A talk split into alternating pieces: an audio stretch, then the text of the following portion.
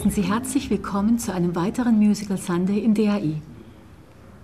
Eine der vielen schönen Seiten des Musical Sunday ist es, dass er Zuhörern und Zuhörerinnen die Chance gibt, scheinbar Vertrautes neu zu hören. Und bestimmt auch intensiver. Mit aufgestellten und gespitzten Ohren sozusagen. Antonio Vivaldi ist so ein Kandidat. Seine vier Jahreszeiten, insbesondere den Frühling und den Winter, hört man laufend. Im Radio, im Fernsehen, in Geschäften.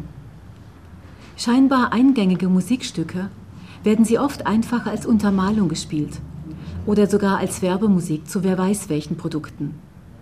Sie werden gespielt, genutzt, zweckentfremdet. Tatsächlich aber sind Le Quattro Stagioni, wie sie im Original heißen, erheblich komplexer. Zum Beispiel drückt Vivaldi mit diesen vier Violinkonzerten ein poetisches Programm aus. Wagnis, Harmonie, Erfindung sind Begriffe, die bereits ganz am Anfang der Komposition auftauchen, wie Sie gleich im Gespräch unserer musikalischen Experten hören werden. Am Mikrofon sind, wie bei jedem Musical Sunday, Timo Yuko Hermann, Musikwissenschaftler, Geiger und Komponist. Er ist Gastdirigent unter anderem der Heidelberger Sinfoniker. Unter anderem schrieb er Werke für das Gewandhaus zu Leipzig, den Heidelberger Madrigalchor und die Opernschule der Mannheimer Musikhochschule. Das sind nur einige. Auch verfasste er Auftragswerke für Festivals wie die Heidelberger Biennale für Neue Musik, das Sylt Art Festival oder die Konzertreihe für Neue Musik Kontrapunkte in Speyer. Sein Gesprächspartner ist der Schriftsteller Markus Imsweiler. Von ihm ist inzwischen eine schöne Zahl von Romanen und Erzählungen erschienen. Auch schreibt er über Komponisten von Haydn bis Schostakowitsch. Sie kennen vielleicht sein neuestes Buch Kabinett der Grazien. Erzählungen über Komponisten an Schlüsselmomenten ihrer Karriere. Markus Imsweiler ist außerdem Musikwissenschaftler und hält in normalen Zeiten Konzerteinführungen für das Freiburger Barockorchester. Sicher kennen Sie ihn auch durch seine Moderation des Local Monday am DAI. Wir wünschen Ihnen einen vergnüglichen Vormittag.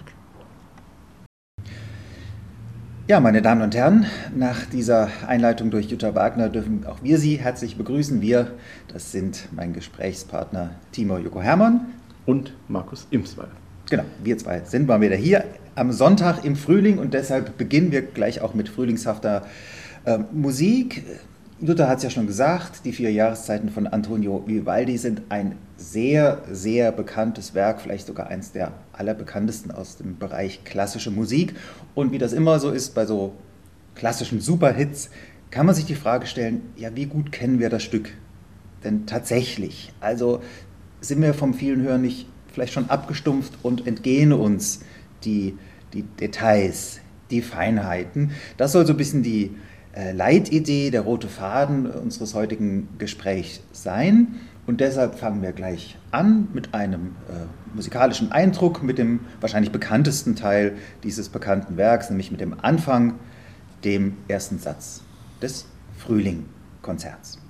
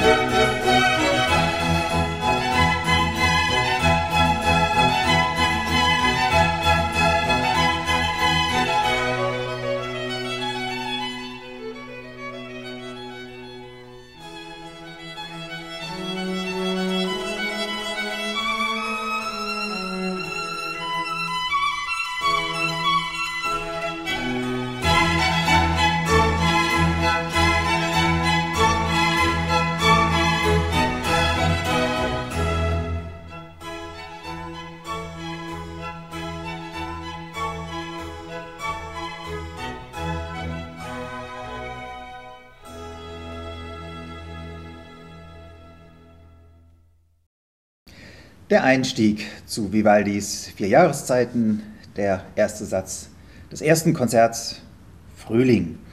Und ich sage gleich was zur Aufnahme, das ist nämlich eine etwas ältere, es gibt ja, weiß nicht, hunderte, tausende Aufnahmen von dem Stück und das waren I Musici, ein Ensemble, das eng mit dem Namen Vivaldi verbunden ist, aber die Aufnahme ist, glaube ich, aus den 60er Jahren und Timo, ich glaube, so spielt man das dann heute doch nicht mehr.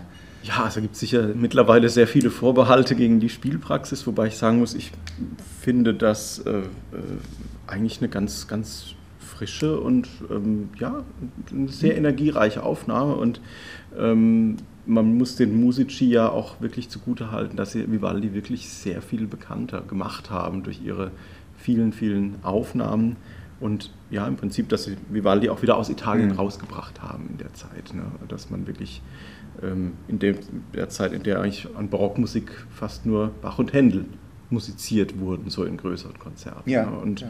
Ähm, insofern finde ich es find toll, dass du das auch ausgewählt hast, diese Aufnahme. Und ja, wir sind ja schon mittendrin dann in der Frühlingswonne und da, da finde ich, passt die Aufnahme eigentlich auch ganz gut. Genau, also ich fand gerade bei diesem ersten Satz, da äh, kann ich das gut anhören, ja. bei anderen Sätzen bin ich ja nicht so ganz zufrieden, mhm. aber ähm, da passt das schön, es ist sehr wohlklangorientiert, ist ein sehr, sehr runder Klang, ja. mit Esprit durchaus. Ja, und, und ja, irgendwie ein, ein, sehr geschlossener ja. Wunderklang auf jeden Fall.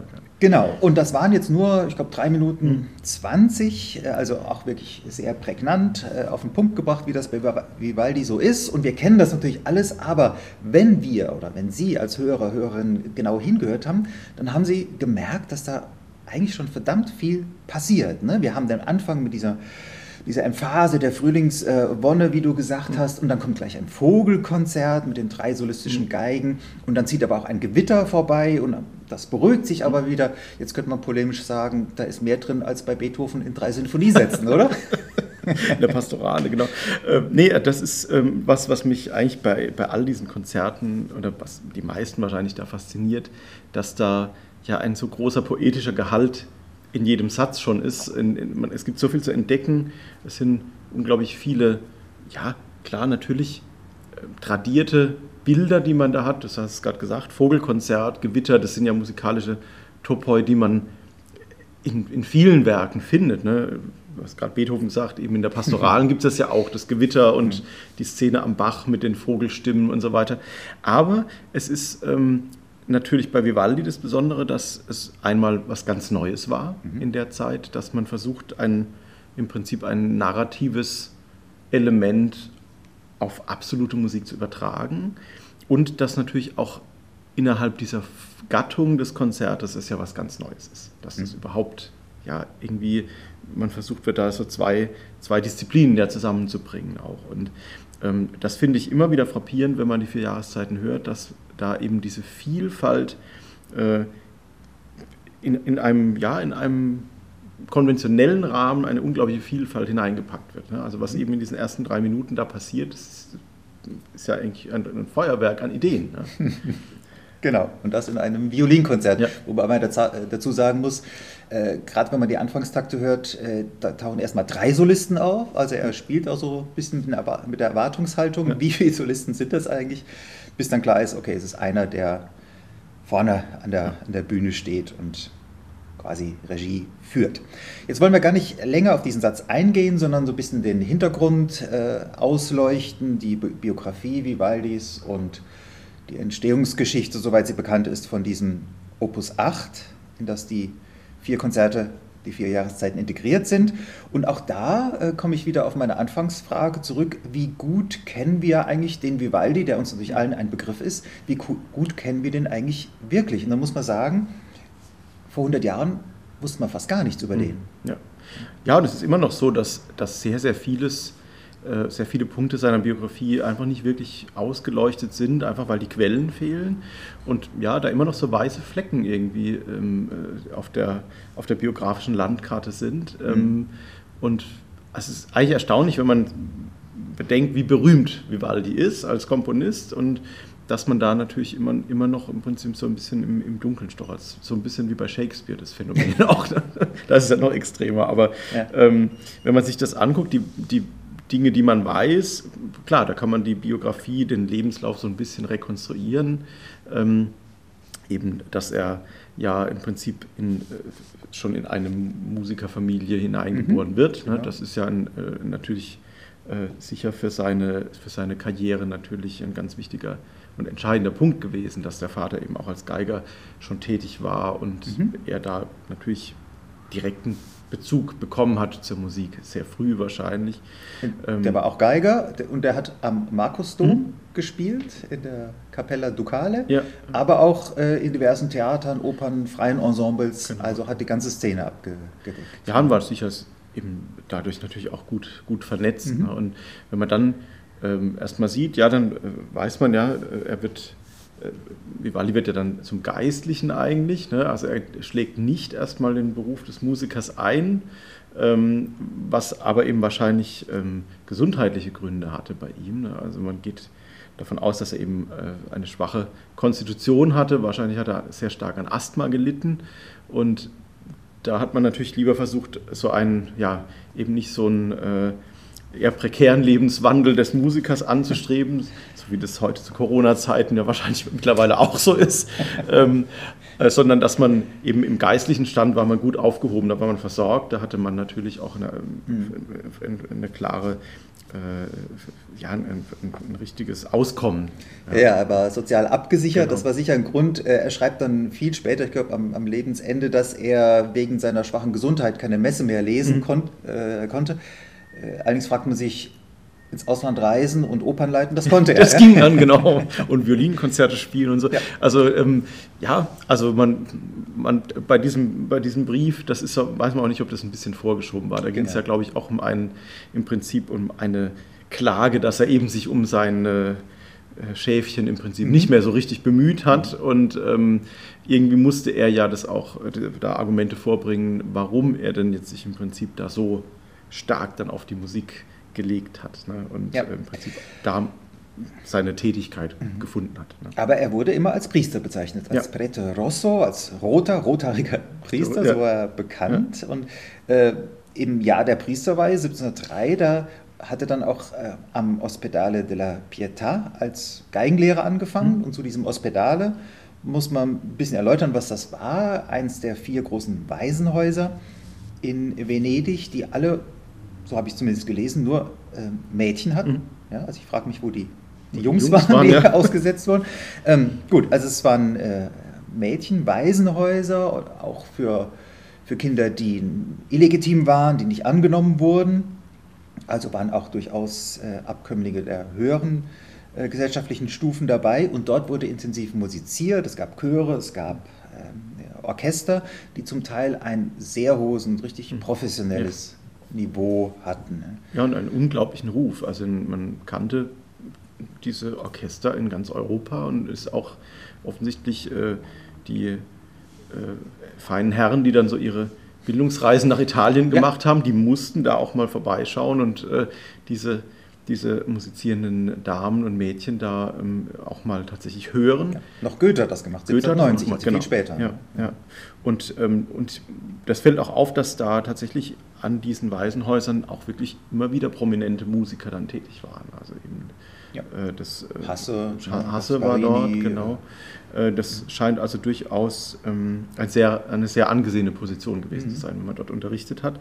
Und wenn man dann ähm, noch äh, dann sieht, dass Vivaldi ja teilweise direkte Widmungen an bestimmte Mädchen geschrieben hat, denen diese Konzerte auf, auf den Leib geschrieben hat, dann sieht man auch, dass die teilweise wirklich unglaubliche Fertigkeiten auf mhm. ihren Instrumenten besaßen. Also das mhm. muss eine, ein ganz, ganz hohes Niveau gewesen sein. Ja, und dort bleibt er fast sein ganzes Leben lang in wechselnden Stellungen, auch mit Unterbrechungen. Er ist dort Geigenlehrer, unterrichtet auch die Viola all'inglese, eine Gampenart. Er ist Konzertmeister, Chorleiter, er komponiert auch, das gehört zu seinen äh, Pflichten. Und er wird immer mehr damit identifiziert, dass er so das, äh, das Vorzeigesubjekt, das musikalische, der musikalische Star dieses Ospedale ist. Er ähm, ist dann ab 1713 auch als Opernkomponist tätig, also erst mit Mitte 30 erst außerhalb von Venedig in Vicenza, quasi zum Ausprobieren, aber dann sehr erfolgreich in, in Venedig selbst, auch in anderen italienischen äh, Städten. Etwas, das man auch vor, ja, vor 100 Jahren etwa noch gar nicht im Blick hatte, dass ja. er ein, ein vielseitiger und auch ein extrem guter mhm. Opernkomponist war. Kennst du Opern von ihm? Ich kenne einige, aber ähm, ähm es ist wirklich, äh, wie du sagst, ganz, ganz interessant, weil man es lange Zeit gar nicht wusste, weil eine ganz große Sammlung, in der ein ganz großer Teil dieser Opern überliefert ist, tatsächlich erst durch einen Kauf im äh, 20. Jahrhundert, glaube ich, dann ähm, mhm. wieder ans Licht kam. Das war eine Privatsammlung, die dann verkauft wurde und ähm, dann konnte man tatsächlich erstmal darauf zugreifen und war dann ganz überrascht, dass der eben nicht nur Violinkonzerte und sonst was geschrieben hat, sondern vor allem richtig große und viele Opern, ja, natürlich mhm. auch bekannte Stoffe und ähm, das muss schon also er muss da schon sehr ange angesehen gewesen sein. Und das ist gute Musik. Und es ist sehr gute Musik. Ja. ja. Und, und äh, man darf auch nicht vergessen, du hast ja gerade gesagt, er hat ja, obwohl er ja an dem Ospedale tätig war, ja dann angefangen, Opern zu schreiben. Und das ist ja letzten Endes die repräsentativste Form gewesen dann. Und Venedig mit seinen unzähligen Opernhäusern, ähm, also es wäre verwunderlich gewesen, wenn er sich da dann nicht produziert hätte, wenn er schon so... Ähm, ein Star eigentlich geworden ist durch seine Tätigkeit an dem Hospitale, dann muss er im Prinzip, also es ging da wahrscheinlich kein Weg dran vorbei, dass er sich mhm. eben auch mit Opern dann eben mit dieser größten Form in der damaligen Zeit dann da auch natürlich beschäftigt und sich zeigt damit. Ja, ich finde das sozialgeschichtlich so interessant. Äh, Venedig hatte teilweise 20 hm. aktive Opernhäuser parallel und das in einer Stadt, die etwa die Einwohnerzahl von Heidelberg hatte. Hm. Ja. Ähm, klar, da gab es natürlich Bedarf, unheimlich, unheimlich großen Bedarf an aktuellen, zu komponierenden Opern. Ja, ähm, er ist, äh, sein Lebensmittelpunkt ist Venedig. Äh, es gibt ein Intermezzo in Mantua, wo man auch nicht ganz genau weiß, wann das war, wohl zwei Jahre, 1718 bis 20. Man weiß auch gar nicht genau, wie das ausgesehen hat. Er war da Kapellmeister bei einem dortigen Regenten, das war übrigens ein, ein hessischer Landgraf, mhm. Philipp von Hessen. Ähm, man weiß aber nicht, war er dort vor Ort oder hat er das als Externer mhm. gemacht und ist nur zu Aufführungen hin. Also das ist alles unklar. Ähm, klar ist, dass er in den 20er und 30er Jahren immer häufiger gereist ist. Zu seinen Aufführungen in, in Rom gab es Aufführungen in Mailand, in äh, Brescia, ja. Florenz, glaube ich auch. Also in, in, in, den wichtigsten italienischen Städten. Er ist teilweise auch ins Ausland gereist. Äh, da gibt es auch Unklarheiten. War er in Wien, war er in Prag? Er war mhm. auf jeden Fall am Ende seines Lebens 1738 in Amsterdam. Und er ist dann 1741 in Wien gestorben und auch das ist ein Datum, das man erst sehr spät ermittelt ja, hat. Ja, ja. Man weiß auch nicht wirklich, warum er dann da in Wien genau, war. Das ist auch noch so, ein, so, ein, äh, so, eine große Unbekannte da, warum, warum er da sich nochmal, ähm, also diese Mühe auch auf sich genommen hat, äh, diese Reise dahin und ähm, hat er da eine andere Anstellung gesucht oder war es für, um einen Auftrag zu verhandeln oder irgendwas? Also das, ähm, das ist alles noch nicht ganz geklärt tatsächlich. Ja. Und äh, sein Werk, das haben wir jetzt schon angedeutet, ist riesig, wobei man sagen muss, bei wem ist es nicht riesig? Bei Händel, Bach, Telemann, Telemann. ist ähnlich, ja. ähm, aber immerhin 500 Solokonzerte ja. oder mit mehreren Soloinstrumenten und alleine 241 für Violine Solo, wobei man sagen muss, die Zahlen schwanken, da kommt immer mal ja, wieder was dazu. Da taucht immer wieder was auf, genau. Ja. Und äh, interessant auch die Zahl der Opern. Ich glaube, zurzeit hat man, kennt man so etwa 60 Stück, 50, 60, aber er schreibt in einem Brief, er hätte 94 komponiert. Ja. Also da ist auch so, dass teilweise ja auch wieder ähm, Libretto-Drucke oder Libretti aufgetaucht sind. Manchmal sind ähm, sind äh, Partiturausschnitte irgendwo aufgetaucht. Und, ähm, man wusste dann wiederum um von Stücktiteln, die man dann zuordnen konnte. Aber ähm, das ist ziemlich, ziemlich obskur noch. Also manche Werke waren auch eben Pasticcio, also von mehreren Komponisten zusammengefügt, ähm, die, die, die, Komposition. Da weiß man nicht, ob er die für sich selbst mitgezählt hat oder ob er dann gesagt hat, nein, das ist jetzt, zählt nicht zu meinen eigenen Werken. Also das ist auch so, die Zahlen, die werden da sicher noch lange schwanken. Also ich glaube nicht, dass man da eine, eine, wirklich definitive Aussage mal tre wird treffen können.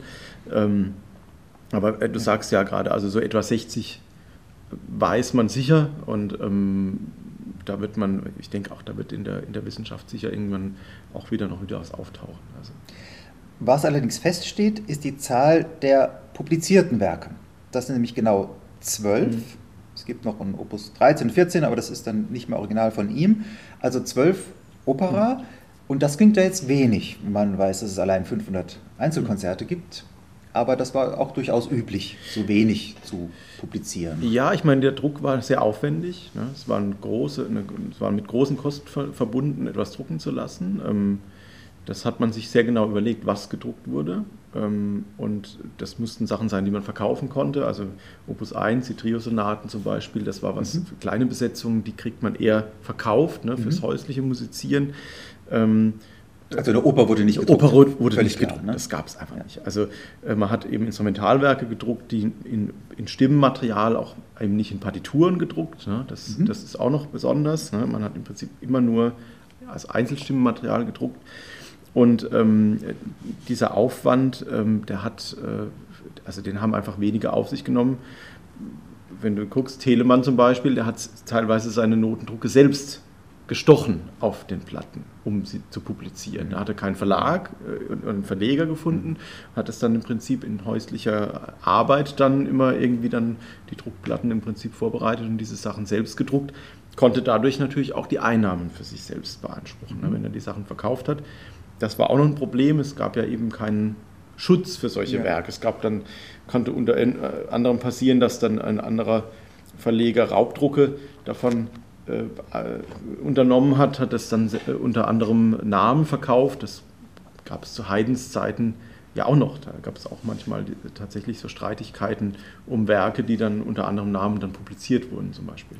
Und es ist Vivaldi auch passiert mit den vier Jahreszeiten. Die wurden dann in Frankreich äh, teilweise nachgedruckt, bearbeitet und da hatte er dann auch keinen ja, Zugriff genau. mehr. Also es war für ihn durchaus lukrativer, Handschriften direkt einem Widmungsträger äh, zu übereignen mhm. und dafür ein oft sehr hohes Gehalt, äh, Honorar einzustreichen, weil das ja. Wie eine Schutzgebühr im Prinzip, ja. ja. Und, auch, und das haben ja viele Solisten später auch gemacht. Also man, wenn man auf einen anderen Geiger geht, Paganini zum Beispiel, hat gar nichts drucken lassen erstmal von seinen Werken, hat die Partituren immer mit sich geführt, immer die Handschriften dabei gehabt und ähm, was natürlich auch zum Teil dazu geführt hat, dass Dinge natürlich verloren gehen. Wenn es eben nur eine Abschrift gibt davon oder die, das Autograph, dann ist es natürlich nicht mehr gesichert äh, in, in einem Druck. Das ist mhm. ja der mhm. große Vorteil, wenn man natürlich ähm, ja, von einem Komponisten sehr viele Druckausgaben besitzt. Ne? Das ist ja ein, ein, ganz großes Privileg, wenn, ja. das, wenn das geschehen ist. Ne?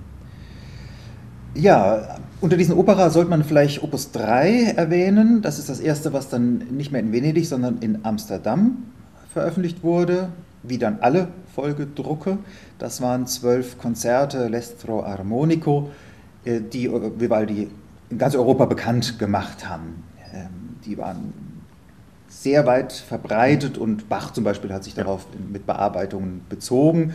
Opus 4 ist auch äh, eine Sammlung von zwölf Solokonzerten und dann eben Opus 8 mit dem Titel Il Cimento dell'Armonia e dell'Invenzione. Das ist das, was Jutta Wagner im ähm, in der Begrüßung, in der Anmoderation gesagt hat, das Wagnis von Harmonie und ähm, Einfall, Invention. Wir gehen gleich noch auf den Titel ein, ähm, aber jetzt noch zur, ja, wann ist, der, ist diese Veröffentlichung äh, auf den Markt gekommen? Das war im Jahr 1725, nach einer längeren Publikationspause und das ist aber nicht das Jahr der Entstehung dieser insgesamt zwölf Konzerte. Die vier Jahreszeiten sind die Nummer 1 bis 4. Mhm. Aber es sind insgesamt wieder zwölf einzelne Werke.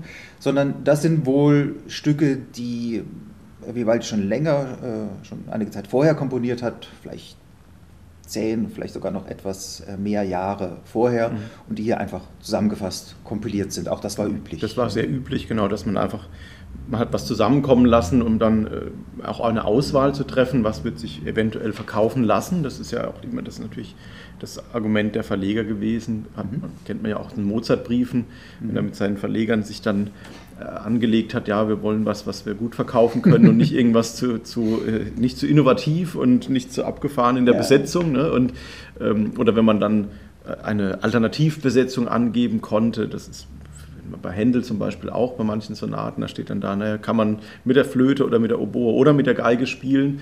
Da habe ich natürlich gleich eine, eine größere Käuferschaft angesprochen. Und, ähm, und da ist es, denke ich, auch so, dass er sich da schon überlegt hat, was wird sich, was wird sich verkaufen lassen auch. Ne? Und ähm, mhm. dass er natürlich dann die vier Jahreszeiten damit integriert. Ähm, und an Anfang setzt. Gleich an Anfang setzt. Äh, es ist gleich was Besonderes. Es ist ein, ein programmatischer Titel. Ähm, es fällt dann auf, hat ja dann, müssen wir nachher vielleicht auch noch genauer drauf eingehen, ja dann letztendlich die Texte mit eindrucken lassen in die äh, Noten, also diese Sonette, die zu jedem dieser Konzerte entstanden sind, ähm, dass man, äh, ja, das ist schon ein Hingucker. Ne? Das ist was anderes, das kennt man nicht aus anderen Werken in der damaligen Zeit, also wird es schon so ein, äh, ja, wird schon, schon besonders wahrgenommen worden sein dann auch. Die Stücke sind einem böhmischen Grafen gewidmet, Wenzel Graf von Morzin. Und das ist ein Name, der uns auch in der Biografie von Haydn mhm. begegnet. Das waren Verwandte von ihm, äh, bei denen Haydn seine erste Stelle genau, hatte als ganz genau. junger Mann. Also die Morzins sind zweimal in der Musikgeschichte vertreten. Ja, und dann muss man wieder viele Fragezeichen machen. Äh, man weiß nicht genau, was das für eine Beziehung Vivaldis zu diesem Morzin war. In der Widmungsschrift bezeichnet er sich als Maestro di Musica. Mhm dieses Morzins, also ja, auch so eine Art Kapellmeister. Mhm. Der Morzin war wohl länger in Italien, aber da, auch da weiß man nicht, wie eng war die Beziehung, war die extern, also nur sporadische Begegnungen und Kompositionsaufträge oder haben die länger äh, mhm. vor Ort miteinander zusammengearbeitet. Und ähm, das, ja, im Prinzip muss man sagen, das Einzige, was wir über die Entstehung dieser Konzerte wissen, wissen wir aus der Widmungsschrift mhm. von Vivaldi, eine sehr ausführliche ähm, Huldigung, Anrede an diesen Grafen von Morzin. Und ich zitiere vielleicht mal die, die wichtigsten zwei, drei Sätze. Also er, er schreibt, ähm, dass er schon seit Jahren Ihnen, erlauchter Herr, als Maestro die Musiker in Italien äh, zu dienen, die Ehre hatte und ähm, es, ähm, es ist ihm peinlich, dass er eben bis jetzt noch nicht ähm, dafür gedankt hat und das macht er jetzt. Daher habe ich mich entschlossen, den vorliegenden Band zu veröffentlichen, um ihn euer erlauchten Gnaden zu Füßen zu legen. Jetzt kommt's, mit der Bitte nicht verwundert zu sein, wenn eure erlauchten Gnaden unter diesen wenigen und bescheidenen Konzerten, naja, zwölf Stück, die vier Jahreszeiten vorfinden, die schon seit so langer Zeit das Wohlwollen eurer erlauchten Gnaden gefunden haben. Äh, und dann schreibt er weiter, wenn sie auch in jeder Weise die gleichen sind, wurden sie doch über die Sonette hinaus mit einer ausführlichen Erklärung aller Dinge, die in ihnen dargestellt werden, um sagen, in den Sonetten mhm. dargestellt werden, ergänzt. Und ich bin doch sicher, dass sie zu ihnen wie neue kommen werden. Also mal ein bisschen in, in modernes Deutsch übertragen. Äh, die, ähm, Beziehung zu Morzin bestand schon länger und auch diese Konzerte gab es schon länger. Gerade die vier Jahreszeiten, die kannte der Morzin also, äh, die werden ihm sehr gut gefallen haben. Ähm, aber Vivaldi betont, er hat sie überarbeitet. Er hat Sonette hinzugefügt, die den Inhalt erklären. Man weiß auch nicht ganz neu hinzugefügt oder schon vor Jahren hinzugefügt, das ist nicht, nicht äh, ganz klar. Aber er legt Wert darauf, es ist jetzt nicht was aufgewärmtes Altes, sondern er hat sie nochmal äh, überarbeitet, um sie neu zu präsentieren. Hm. Ja, und vor allem äh, eben gerade diese Tatsache, dass er eben diese, diese erklärenden mhm. äh, äh, poetischen äh, Ideen da nochmal wirklich ganz genau fixiert. Ich meine, das hebt ja das, diese vier Werke so unglaublich heraus, ne, weil mhm. das wirklich was absolut Neues war. Also das ja. gab es einfach nicht und dass er eben dann auch es so genau gehalten hat, also die Sonette sind ähm, im Original mit Buchstaben versehen an, an den entsprechenden Zeilen und in, den, in der Notenausgabe finden sich an den entsprechenden Stellen auch diese Buchstaben wieder, dass man also genau gucken kann, was ist denn jetzt hier gemeint. Also das ist ja im Prinzip für die Interpreten ist das ja ein Schatz, weil man ja oft rätselt, was, hat, was mag sich denn der Komponist jetzt da gedacht haben wenn man nur so ungefähr weiß. Aber da ist es ja nun wirklich ganz genau fixiert. Ja. Also ich kenne so eine genaue Fixierung von so narrativen Elementen, kenne ich erst wieder aus dem späten 18. Jahrhundert dann wieder. Also bei Vogler in der Mannheimer Schule gab es das manchmal, dass er also so, aber auch im Nachhinein erst erklärend versucht hat, mal schriftlich zu fixieren, was hat er sich an welcher Stelle gedacht. Ne? Also Und im 19. Jahrhundert ist es oft so, dass es ein Programm gab, das dann wieder zurückgezogen wurde, genau. weil man gemerkt hat, ah, das ist Passt nicht ganz, genau. Ja, genau. Ja, also diese Sonette sind eben auch vier Stück, zu, jedem, zu jeder Jahreszeit ein Sonett, sind wahrscheinlich von Vivaldi selbst mhm. gedichtet oder zumindest unter seiner Aufsicht äh, gedichtet äh, worden.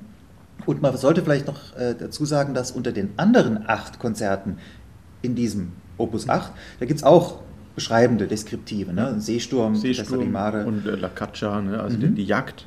Aber da hat er eben was nicht gemacht, dass er noch ein Erzählprogramm dazu gesetzt hat. Ja, weil da waren es natürlich, ich meine, das waren natürlich zwei, zwei sehr gängige Topoi schon. Also das Tempesta di Mare ist ja im, der erste Satz bleibt in einer Stimmung im mhm. Prinzip. Mhm. Es ist dieses aufgewühlte Meer, dieser Sturm ähm, und die Jagd natürlich auch. Da hat man im Prinzip natürlich diesen typischen Jagdgestus, der, der natürlich auch in der Oper sehr stark immer wieder ähm, gefordert wurde in der damaligen Zeit. Also das ist nicht so narrativ im Prinzip. Es ist mehr ein Stimmungsbild, würde ich ja. sagen, als dass man tatsächlich manchmal eine, einen Handlungsablauf mhm. in ein Stück ähm, eingewoben hat. Und das ist ja nun da wirklich äh, besonders. Genau, und jetzt hast du mir mehrere Stichworte gegeben, um zum äh, nächsten Musikbeispiel überzuleiten. Denn äh, Handlungsverlauf und La Caccia, die Jagd, wir hören jetzt mal so einen Jagdsatz. Das ist nämlich der Schlusssatz aus dem Herbstkonzert. Klar, Herbst, die Jagd. Und da gibt es nun nicht nur diese Jagdtonfälle, die man sofort äh, hört, ja, äh, das Nachahmen von, von Hörnerklang, genau, ja. äh, sondern es gibt auch eine richtige Handlung. Und vielleicht liest du einfach mal die, die entscheidenden Sätze aus dem Herbstsonett vor, um die es da geht. Ich mache das natürlich in einer deutschen Übersetzung, ja, nicht auf Italienisch. Sonst kriegen wir Beschwerden. Vor allem, das wäre dann venezianisch. Venezianisch noch, noch, genau. Genau, also ich zitiere. Jäger in der Morgenfrühe ziehen zur Jagd, mit Hörnern und Flinten und Hunden. Es flieht das Wild und sie verfolgen die Spur. Schon verängstigt und matt vom großen Lärm der Flinten und Hunde droht Verwundung. Von der Flucht erschöpft, aber auch besiegt, verendet es. Also eine Jagd, an deren Ende der Jagderfolg steht, genau. oder aus Sicht des Wildes. Aus Sicht des Wildes nicht, genau. Der Tod. Ähm, ja, genau. Und das hören wir jetzt musikalisch umgesetzt von Antonio Vivaldi.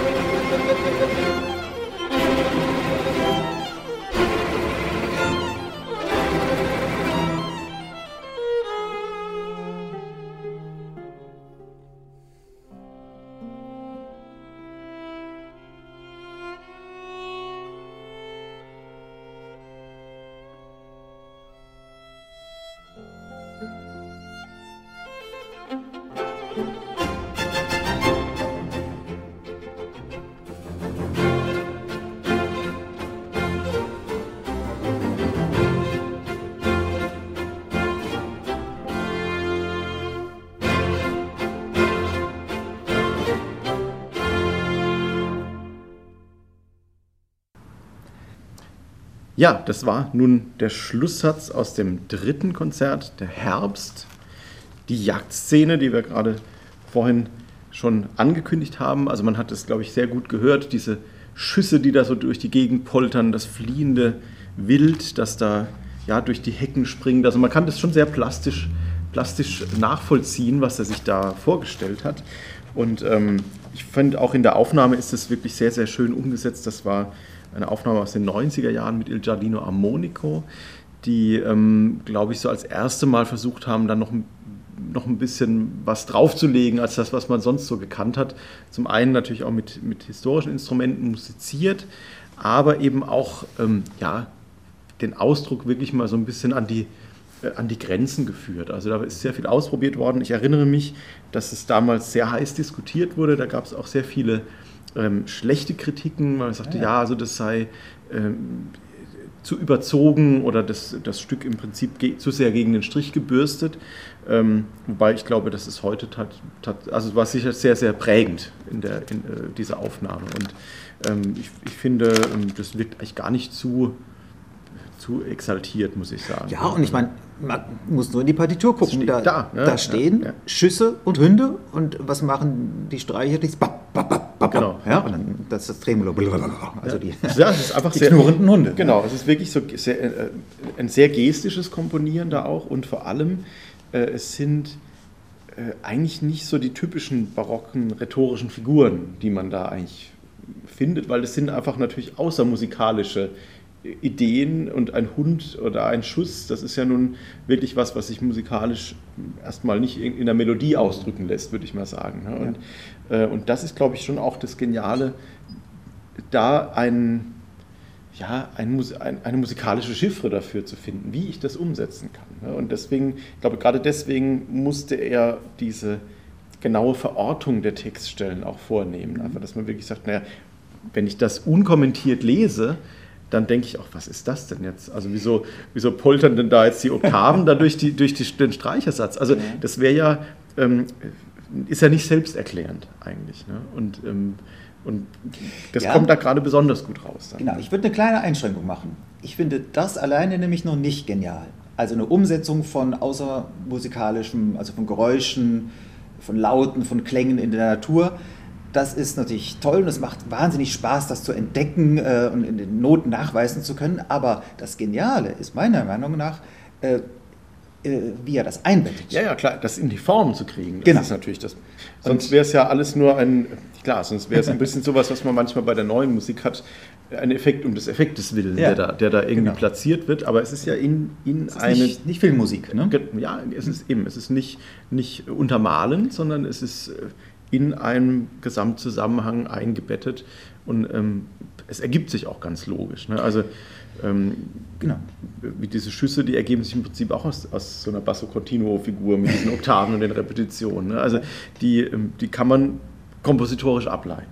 Genau. Und jetzt kommen wir auf den Punkt, der uns beiden sehr wichtig ist, denn wir haben ja schon gesagt, ähm, Vivaldi wurde mit diesem Opus 3, den ersten Konzerten, die er veröffentlicht hat, äh, in Europa bekannt wie ein bunter Hund. Äh, man hat sogar von einem richtigen Vivaldi-Fieber, mhm. Vivaldi, von der Vivaldi-Mode gesprochen und auch Bach ist ja darauf angesprungen. Was war das Neue? Das Neue war, dass nicht nur er, aber mehrere italienische Komponisten um 1700 herum eine, ja, eine neue Form, eine neue Struktur entwickelt haben ähm, für Solokonzerte. Das ist die barocke Solokonzertform, die wahrscheinlich jeder von uns mal in der Schule oder, oder in einem Konzertprogramm äh, äh, ge gelesen hat oder ihr begegnet ist. Und äh, das ist ein Ding, das sich natürlich über Jahre ähm, und übers Ausprobieren her, äh, herausgeschält und entwickelt hat. Aber Vivaldi ist da eine ganz wichtige Figur, weil er durch so viele Beispiele, wie gesagt, diese 500 Konzerte, das quasi kodifiziert hat. Kodifiziert ist nicht ein, das hat fast was Negatives, aber er hat so viele Beispiele gegeben, dass andere dran anknüpfen konnten. Ja, also im Prinzip wird es, ja, er konnte so eine Art Standard setzen da. Also wie hat ein Konzert einfach auszusehen? Ne? Also, Und wie sieht es aus? Wie sieht es aus? ähm, mit drei Sätzen. Ne? Es gibt die, die Abfolge schnell, langsam, schnell. Das ist eigentlich die, ja, so im Prinzip wie die Opernsinfonia in der, in der damaligen Zeit ja auch.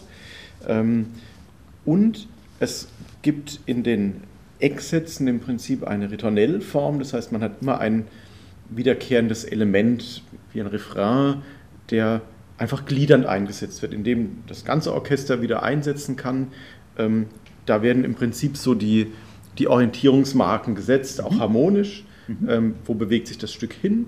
Und dazwischen sind die Solo-Episoden, die meist eben mit, mit kleinster Besetzung begleitet sind, meistens nur mit dem Generalbass dann oder eben nur mit, mit einer ganz, ganz kleinen Gruppe des Orchesters begleitet, ähm, wodurch man auch natürlich diesen äh, großen äh, Solo-Tutti-Kontrast, ähm, der ja auch den Reiz in einem Konzert ja eigentlich ausmacht, den dann natürlich auch wieder aufzeigen zu können.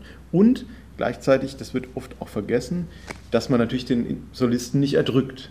Also man muss sich immer mhm. vorstellen, bei so einer Barockgeige äh, mit Darmseiten, so laut ist so ein Instrument ja gar nicht. Ähm, wenn ich da jedes Mal die volle Begleitung aller Streicher, die da irgendwie jetzt beteiligt sind in diesem, in diesem, in diesem Orchester, setzen würde, dann wäre das unglaublich anstrengend für den Solisten. Ja, ja. Ja also es geht vor allem um, um Kontraste, um Spannungsfelder. Ähm, natürlich Kontrast tutti so, solo, ja, die vielen und der, der Einzelne. Ähm, aber es geht auch um den Kontrast von, ja, von Statik und Dynamik. Ja. Also diese Ritornelle, Ritorno heißt ja Wiederkehr, genau. ja, Refrains würden wir sagen, äh, die sind gewissermaßen vorhersehbar, weil sie immer gleich, gleich kann man nicht sagen, ja, aber ähnlich sind. Mhm. Ähm, auf erwartbaren Tonstufen, also an denen kann man sich so festklammern und man weiß auch genau, ähm, so wie der Satz anfängt, so ähnlich wird er auch aufhören. Mhm. Mit der genau. gleichen, es gibt so eine Sicherheit. In, genau. genau. Und dazwischen, was dazwischen passiert, das ist unklar. Das ja, und das sind ja dann die, auch das die Dynamische. Genau, und das sind ja auch die Experimentierfelder. Also da wird dann auch unter Umständen harmonisch unglaublich weit Raum gegriffen. Genau. Ne? Also das ist ja das, was, was so faszinierend dann auch ist, dass diese Flexibilität innerhalb dieser doch sehr standardisierten Form ganz, ganz groß ist. Also man kann sich unglaublich weit ausbreiten ähm, und trotzdem ist es für den Hörer immer nachvollziehbar durch diese mhm. Ritornelle. Ne? Es ist einfach ganz klar, da sind diese Pfosten eingeschlagen. Ah ja, da kann ich mich jetzt wieder festhalten. Jetzt weiß ich, wo ich bin. Und dann schauen wir mal, was in der nächsten Episode passiert. Also es ist auch so ein Spiel mit der Erwartung. Ja? Also auch, also es geht mir in manchen Sätzen im, im vier, in vier Jahreszeiten, obwohl man sie vorwärts und rückwärts kennt. Ich denke es jedes Mal wieder, ah, im ersten Satz vom Sommer, ah, wie geht es denn jetzt wieder weiter? Ne? Also es könnte immer ein bisschen anders gehen und dann weiß man doch wieder, na okay, das kenne ich jetzt, da ist man jetzt doch wieder so auf sicherem Terrain. Und ähm, das ist, glaube ich, das, ähm, ja. das, das Tolle, dass eben natürlich die Standardisierung einer Form natürlich auch ganz große Freiheiten wiederum bringt, ne? Weil man mit der Hörerwartung spielen kann auch. Ja, Stravinsky hat ja angeblich gesagt, äh, Vivaldi hätte das gleiche Konzert 500 Mal komponiert um darauf hinzuweisen, dass dieses Schema ja. natürlich unheimlich langweilig klingt. Aber es stimmt einfach nicht. Vivaldi hat sehr viele unterschiedliche, ja. attraktive, raffinierte Lösungen für dieses äh, oder Umsetzungen für dieses Schema gefunden. Und das beste Beispiel sind die vier Jahreszeiten. Denn bei diesem dritten Satz aus dem Herbst, da haben wir nämlich genau das, diesen Kontrast zwischen Statik und Dynamik. Wir haben etwas, das immer gleich bleibt, das das ist dieses Anfangsritornell, diese, diese Jagdthematik, die kommt auch am Schluss wieder. Und dazwischen haben wir diese, die, diesen dynamischen Prozess. Die Jagd geht los, es wird geschossen, die Hunde kommen, ein, ein Wind, äh, Wild flieht genau. und wird am Schluss erlegt und genau. stirbt. Ja? Und das ist natürlich eine, eine, tolle Vorgabe, um beides in Einklang miteinander zu bringen. Ja, das ist ja eigentlich das, was er im Titel dieser, dieses ganzen Opus 8 ja auch sagt. Also die Harmonia, also das die Harmonie oder den, den wenn man es jetzt weitergreift, das Gewohnte vielleicht auch, dass man, an dem man sich festhalten kann und gleichzeitig die Inventionen, also den, den innovativen Einfall, in dem Fall das narrative Element, das Erzählen einer Geschichte innerhalb der Solo-Couplets. Mhm. Ja? ja. Ähm, das ist ja eigentlich genau das, was er da möchte. Er möchte diese, eine Balance finden zwischen diesen beiden Polen. Ne? Ja, aber dann gilt es darauf hinzuweisen, dass das eigentlich schon der zweite Innovationsschritt ist. Denn man muss sich ja klar machen, diese Solokonzertform war immer noch neu. Ja. ja also, ja. was haben wir, äh, wenn die 1715 etwa komponiert wurden, diese Stücke, dann war diese Form also erst vielleicht seit zehn Jahren stabilisiert, ja. unter anderem eben durch Vivaldi selbst. Also er war da schon ein Innovator und jetzt geht er in den zweiten Schritt und sagt, mir reicht das nicht einfach nur mit, äh, mit Refrains und äh, Zwischenepisoden zu arbeiten, sondern ich fülle die auch noch mit Inhalt. Mhm. ja, mit jahreszeitlichem Inhalt. Und das ist eben das Neue. Und das sehe ich genauso. Das ist äh, dieses äh, Spannungsfeld, was er im Titel ausdrücken möchte, dieses Wagnis von Harmonia und Inventione, also von, ja, man könnte auch sagen, kompositorischem Handwerk mhm. und individueller Ausprägung, ja. Ausgestaltung. Ja, und das ist, das ist, glaube ich, auch ein Wagnis gewesen. Also ich nehme an, dass er, dass er gemerkt hat, die, die, das kommt unheimlich gut an mhm. und erst danach äh, den Schritt zur Veröffentlichung. Also ich äh, denke auch, dass, dass er, du sagst ja auch gerade, also er hat ja im Prinzip durch seine Fülle der Konzerte, die er geschrieben hat, hat er natürlich schon einen, vielleicht auch einen gewissen Boom ausgelöst, äh, dass andere Komponisten natürlich auch diese neue Konzertform mhm. sehr stark nutzen. Ne? Die, die, reisenden Solisten ja letzten Endes auch, die man da in der Zeit ja. hatte. Die ist ja gut nachahmbar. Genau, einfach. es ist sehr einfach und es ist einfach, es ist schlüssig und es ist dramaturgisch ähm, es ist für alle toll. Man wird schwungvoll reingebracht, man hat äh, in, in der Mitte Zeit zur Kontemplation und dann gibt es so einen tollen Kehr aus. Also es ist so ganz mhm. frech gesagt, ja, aber ähm, das, das kann man natürlich extrem gut ähm, nachahmen. Also es ist jetzt nicht was Hochkomplexes, was, ähm, wo man sich jetzt erstmal jahrelang mit, mit analytischen Dingen beschäftigen müsste, um da wieder reinzufinden und das dann nachahmen zu genau. können. Und ich glaube, dass er schon gemerkt hat, naja, das kommt so gut an, wie du gerade sagst, auch dass ähm, äh, schon die normale Konzertform wird jetzt von anderen aufgegriffen, dass er natürlich sich schon auch überlegt, wie kann ich meine Individualität vielleicht auch wahren und ja. was kann ich noch Neues hineinbringen. Ja, man muss auch dazu sagen, die Konzerte, die er vorher veröffentlicht hat, also Opus 3 und 4 zum Beispiel, das sind keine Konzerte mit Beinamen. Genau. Das kommt ja. erst in Opus 8. Das ist wirklich was, äh, was Neues. Und man kann vielleicht auch noch äh, zusätzlich erwähnen, dass dieses Thema Jahreszeiten gar nicht so populär war, wie man, wie man hm. vielleicht meinen könnte. Also äh, in der Malerei war das hm. ein Standardthema, natürlich, das hm. ist völlig klar. Aber in der Musik nicht. Also das, äh, ich muss sagen, das hat mich auch ein bisschen gewundert, als ich das, hm. das so gelesen habe. Aber es gibt da fast keine Instrumentalmusik, die das mal versucht aus dem 17. Jahrhundert auf der Opernbühne, im Ballett da schon eher. Im ja. Ballett und es gibt in, in, Kantaten findet man sowas schon, aber es ist mhm. eben dann immer natürlich mit, mit der Dichtung verbunden. Genau. Ne? Also man braucht im Prinzip einen, einen Anstoß von außen, also ja. eine Frühlingskantate oder eben äh, das Thema Flora oder so irgendwas. Mhm. Ne? Also das mhm. findet sich schon, ja. aber eben in, in, einem, äh, in der absoluten Musik ist es eigentlich nicht zu finden. Das stimmt tatsächlich. Was bedeutet, dass Vivaldi auch ganz neue eine ganz neue musikalische Sprache finden mhm. musste, weil es so wenig Vorbilder gab. Das denke ich auf jeden Fall. Aber er war ein guter Geiger, also er hatte da schon ein Inventar zu da, Ja, also die, die, Möglichkeiten hatte er und ich meine, er war und, und auch er, er, war ja mit allen Wassern gewaschen. Ich meine, er hat alles gemacht, er hat Vokalmusik geschrieben, hat mhm. Äh, für die Oper, hat geistliche Musik geschrieben, mhm. Kammermusik äh, für, dann, und dann Orchestermusik.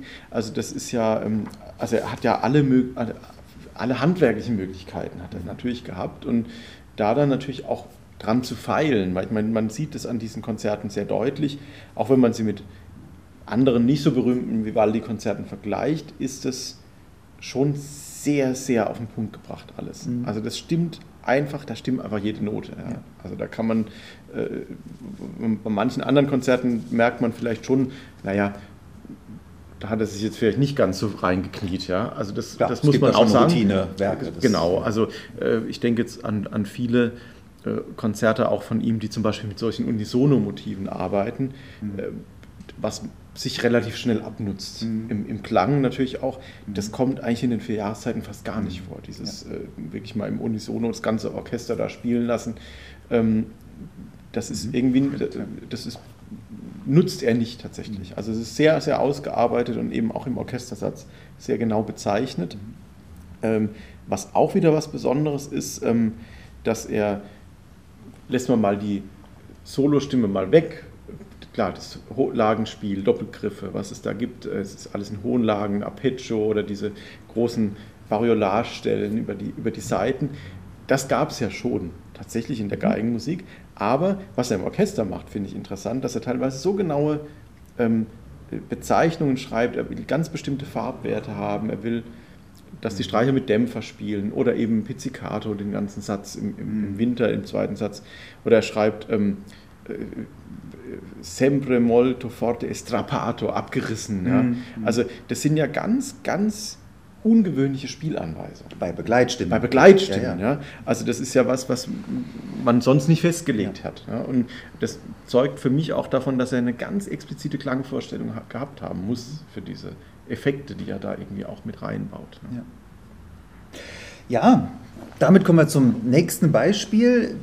Wenn wir für den Herbst nochmal festhalten, dass da dieser, dieser Widerspruch zwischen der Statik der Ritornelle, die immer gleich oder ähnlich wiederkommt, und der Dynamik dessen, was dazwischen passiert, der Handlung äh, in der jeweiligen Jahreszeit, äh, sehr elegant gelöst wird, dadurch, dass wir quasi immer wieder den Blick auf die Jagdgesellschaft äh, richten, genau. die am Anfang kommt, zwischendrin und am Schluss dann auch dann, ja. Hirsch tot und wir blasen genau. nochmal das Halali. Genau. genau. Äh, aber es gibt eben auch andere Sätze, da ist dieser Widerspruch nicht so gut zu lösen und da muss Vivaldi andere formale Lösungen finden. Das ist vor allem im Winterkonzert so, es ist auch im Sommerkonzert mhm. so. Die beiden gehören auch zusammen, so mhm. wie Frühling und Herbst zusammen gehören. Das sind eher die, die konventionelleren, mit ja. den bekannteren Lösungen arbeitenden Konzerte mhm. und Sommer und Winter, die gehen doch sehr weit über das Gewohnte hinaus. Und da hören wir jetzt mal den ersten Satz. Da steigen wir also in den italienischen Sommer ein und es ist nicht der, der Strand von Rimini oder Amalfi-Küste Deutsche Vita, genau, sondern ja. das ist eine ziemlich brutale Szenerie. Genau. Ich werde vielleicht einfach nochmal aus dem ja. jeweiligen, aus dem Sonett lesen. Ähm, unter der harten Zeit sengender Sonne leiden Mensch und Herde, und es glüht die Pinie. Kuckuck erhebt seine Stimme, und bald singen ihr Einverständnis Taube und Distelfink. Der sanfte Zephyr weht, doch plötzlich fängt Boreas Streit an mit seinen Nachbarn, und der Hirte klagt, denn er bangt vor dem wilden Sturm und um sein eigenes Schicksal.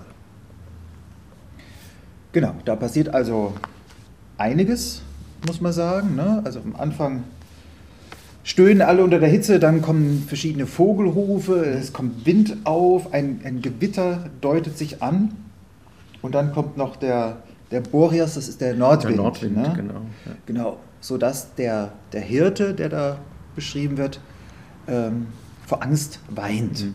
Also ein richtig komplizierter Handlungsablauf mhm. und da deutet sich schon an, dass man mit dem normalen Ritornell ähm, Muster, mit diesem Modell vielleicht an die Grenzen kommt. Und das hören wir jetzt, diesen ersten Satz aus dem Sommer, wieder mit Il Giardino Armonico.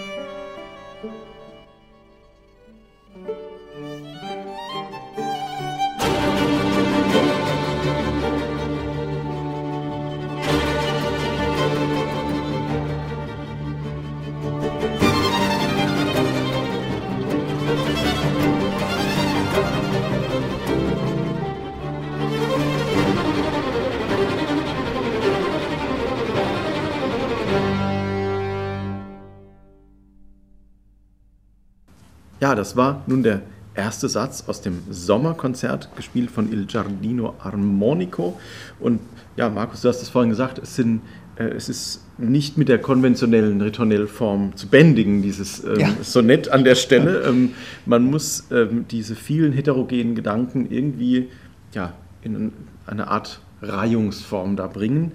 Ähm, das unterscheidet dieses Konzert tatsächlich schon ein bisschen von den von den, äh, vom Frühling und vom Herbst vor allem, äh, weil es einfach schon durch die Tempowechsel, die ähm, von Vivaldi auch angezeigt sind, ähm, äh, ja einfach ja, zerklüftet wirkt oder auch zer fällt fast fällt auseinander. Fast auseinander ja. Genau. ja, ganz platt gesagt, äh, wenn man sich den Handlungsverlauf anguckt, am Anfang ist es völlig anders als am Ende. Ja. am Anfang dieses Schmachten, da tut, ja. tut, sich gar nichts und am Schluss das drohende Gewitter ja. und, und, da bricht einer in Tränen aus.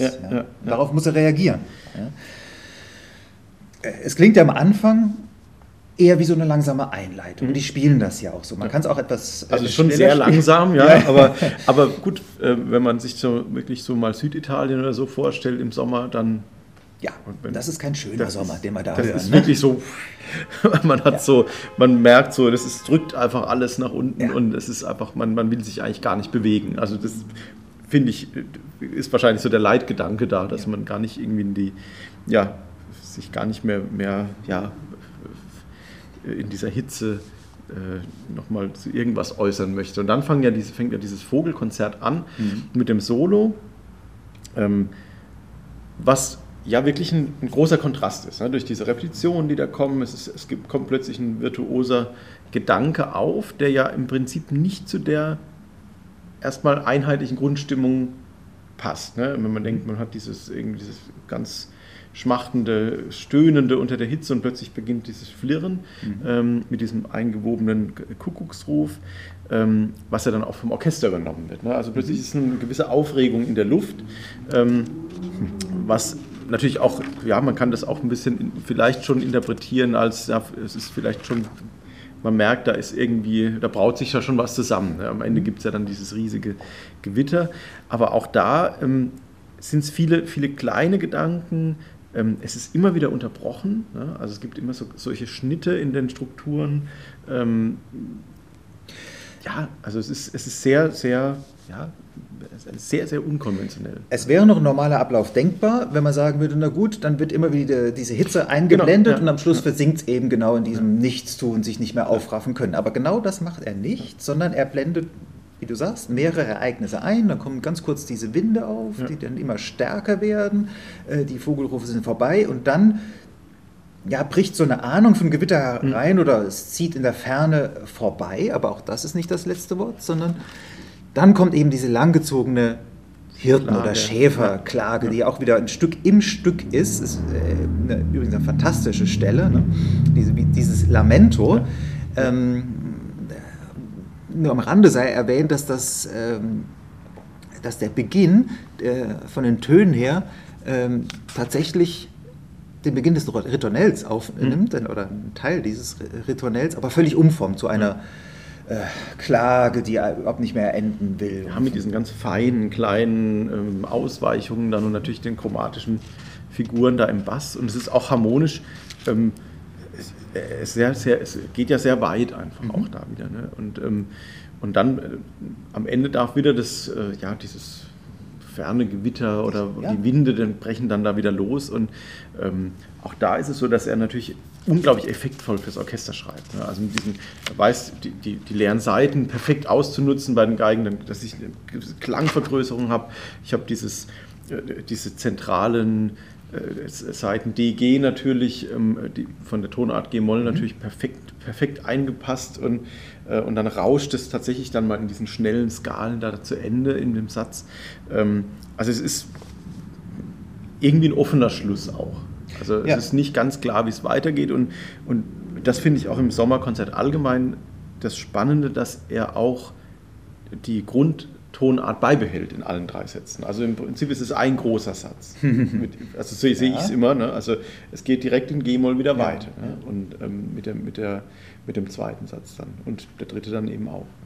Ja, also wenn man vom konventionellen Denken herkommt, dann muss dieser erste Satz insofern verstören, als dieses Anfangsritornell, dieses Schmachtender, mhm. äh, am Ende eben nicht wiederkommt, ja. sondern es kommt diese Aussicht auf ein sich herannahendes oder ein drohendes äh, Gewitter. Ja. Also das Ende ist anders als vorher. Man könnte sagen, er arbeitet in zwei unterschiedlichen Ritornellen. Denn auch dieses ja. Gewitter kommt ja zweimal kommt ja vor. Mal, genau. äh, wie man das jetzt auch formal äh, auch immer bezeichnet, das ist jetzt ein Streit ums, ja, um die Bezeichnung. Aber hier ist klar, er bricht ähm, diese Form auf, weil es der Inhalt äh, so will. Aber ich meine, er selbst bestimmt den Inhalt. Also er wollte das. Ja, er hätte es auch anders machen können. Genau, er hätte es konventionell enden lassen können, aber hier will er das nicht. Und äh, mit gutem Grund, du sagst, es ist für dich ein großer Satz. Mhm. Das Gewitter kommt ja am Schluss. Im ja, und dritten Satz und dann ist es nur noch Gewitter und es zerstört alles es, und genau. die Ernte ist kaputt. Ja. Und wirklich ein furchtbares, schreckliches G-Moll. Genau. Und was ich auch so toll finde, ist der Übergang vom, vom ersten in den zweiten Satz ist ja dann, also man hat diese unisono rauschenden Skalen, ne, das ist ein ganz, ganz lauter Klangeffekt, das endet auf diesem tiefen G, eine ja. leere Seite, die auch wirklich laut und offen klingt.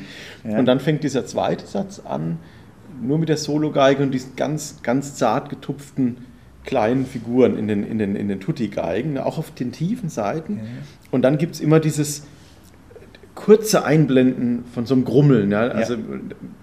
das kann entweder das ferne, ferne Gewitter sein oder vielleicht sind es auch die Mückenschwärme, die da mhm. im, im, im, im, Text ja auch vorkommen.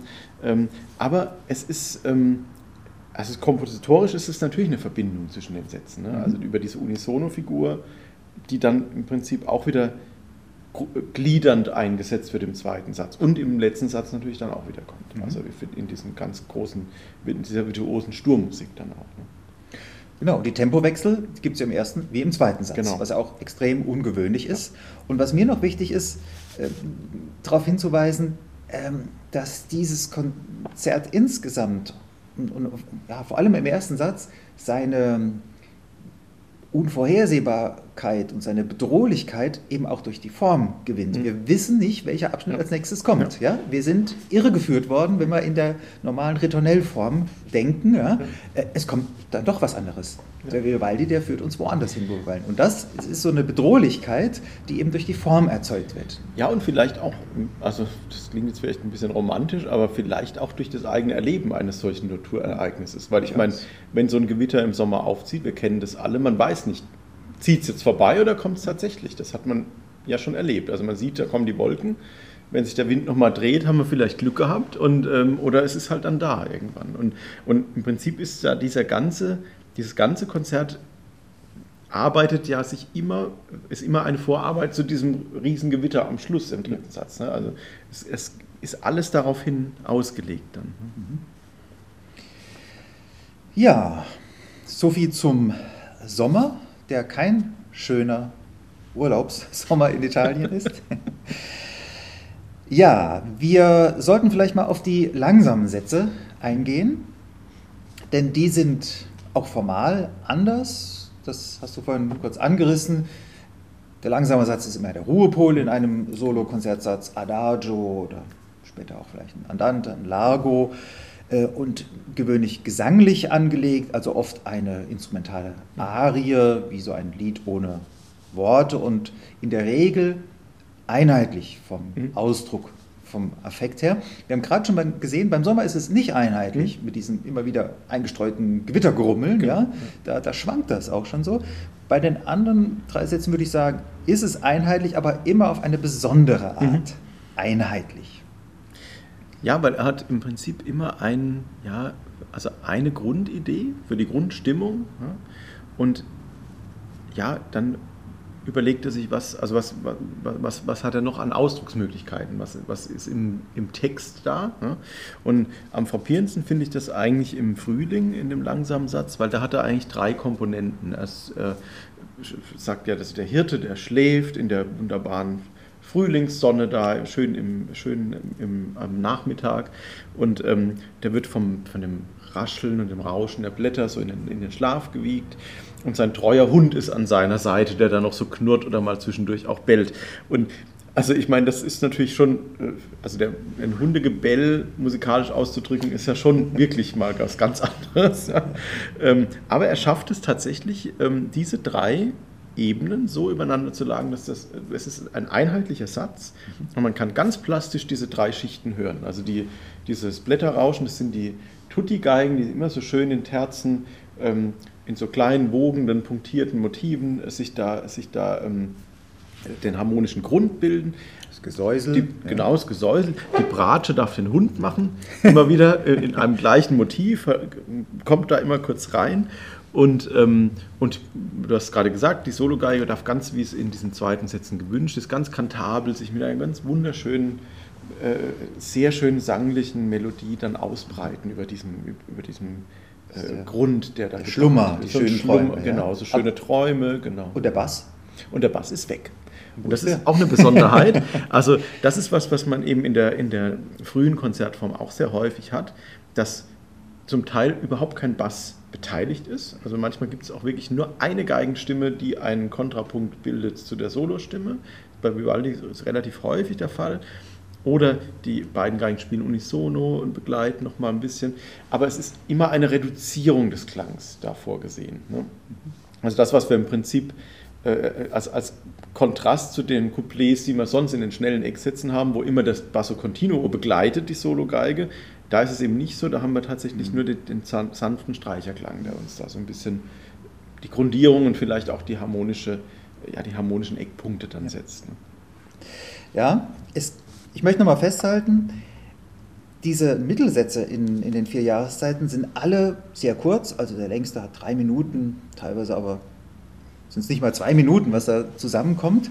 Und bei so einer Kürze könnte man eigentlich auch sagen, er breitet einen Affekt aus und gut ist. Mhm.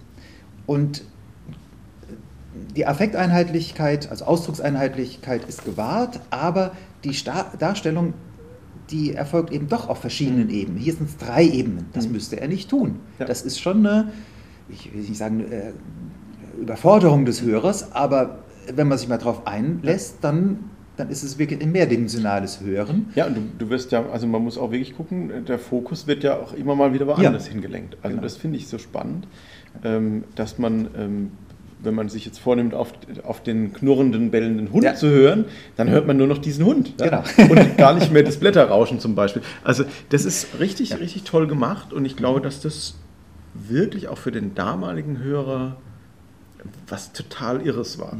Also da einfach nicht jetzt, da ist jetzt ein Solo-Geiger, der spielt jetzt seine schöne Melodie und unten drunter, klar, muss sich halt irgendwie die Harmonie noch bilden. Ja. Ähm, sondern es ist wirklich ein, ja, wie so ein lebendes Bild. Kann man ja, vielleicht sowas so, so sehen. Ne? Also ähm, es ist ja auch eine, eine, eine, kontemplative Schilderung. Er sagt, ja, auf der schön blühenden Wiese beim Säuseln der Blätter ist, schläft der Hirt. Mhm. Ne? Und es ist ja wie so ein ja, romantisierendes Bild eigentlich schon fast. Ne? Aber, aber es ist alles in, in der Form auch perfekt eingegossen. Ne?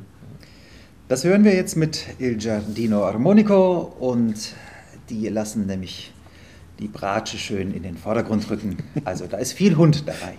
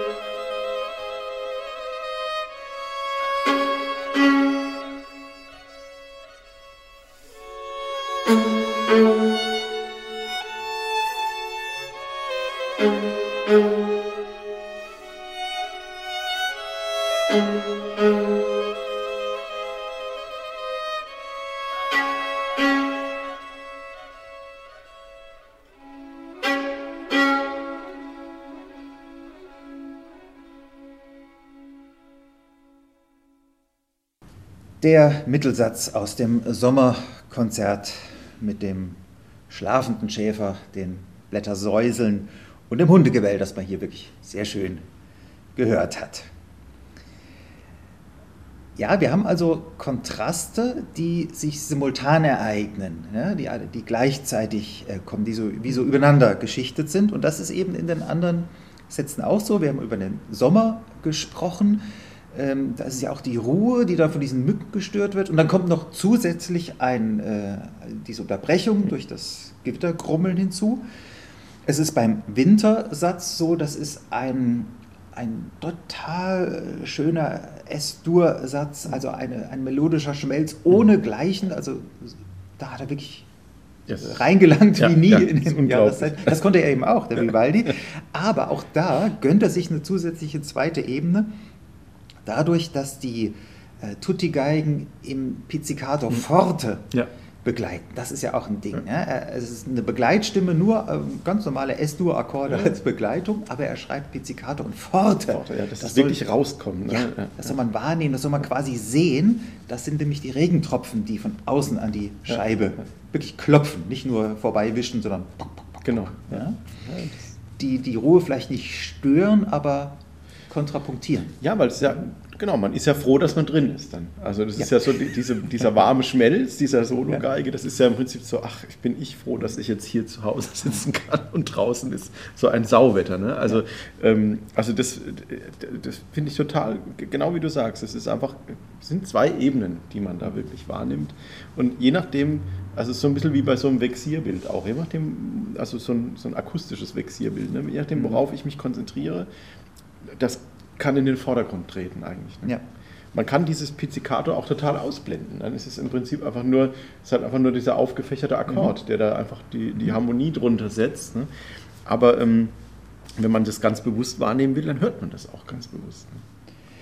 Es ist nur beim Herbst anders, bei diesem Mittelsatz. Äh, da haben wir nun keine simultane Kontraste, äh, dass da sich Ebenen kreuzen würden, aber wir haben dafür etwas anderes, nämlich eine extreme harmonische Unsicherheit, ein ständiges äh, Schwanken. Und sollen wir jetzt schon verraten, woher dieses Schwanken kommt? Wir könnten es auch einfach mal Bitte hören lassen. Wir mal. Wahrscheinlich wissen es nicht mal. Weißen sowieso, was die Ursache für dieses äh, Schwanken ist. Also der zweite Satz aus dem Herbst, ebenfalls ein eher kurzer, sehr verhaltener, sehr zurückgenommener Satz. Und hier hören wir mal eine andere Aufnahme, nämlich, welche nehmen wir? Wir entscheiden spontan. Mit Mullova? Dann nehmen wir die mit dem Chamber Orchestra of Europe unter Claudio Abado. Und ja gut, hier ist sie nicht zu hören, Viktoria Mulova als Geigensolistin.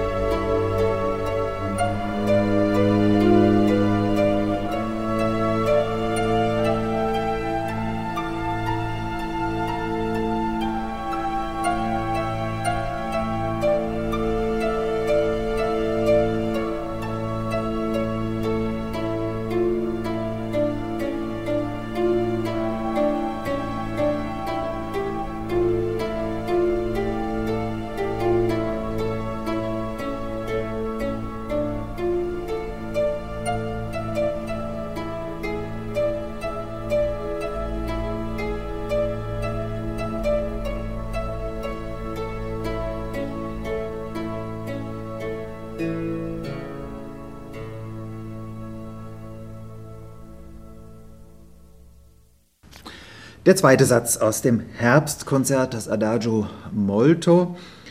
Und ja, wir haben schon gesagt, es gibt einen Grund dafür, dass da harmonisch alles so in der Schwebe ist und nicht, nicht auf den Punkt kommt.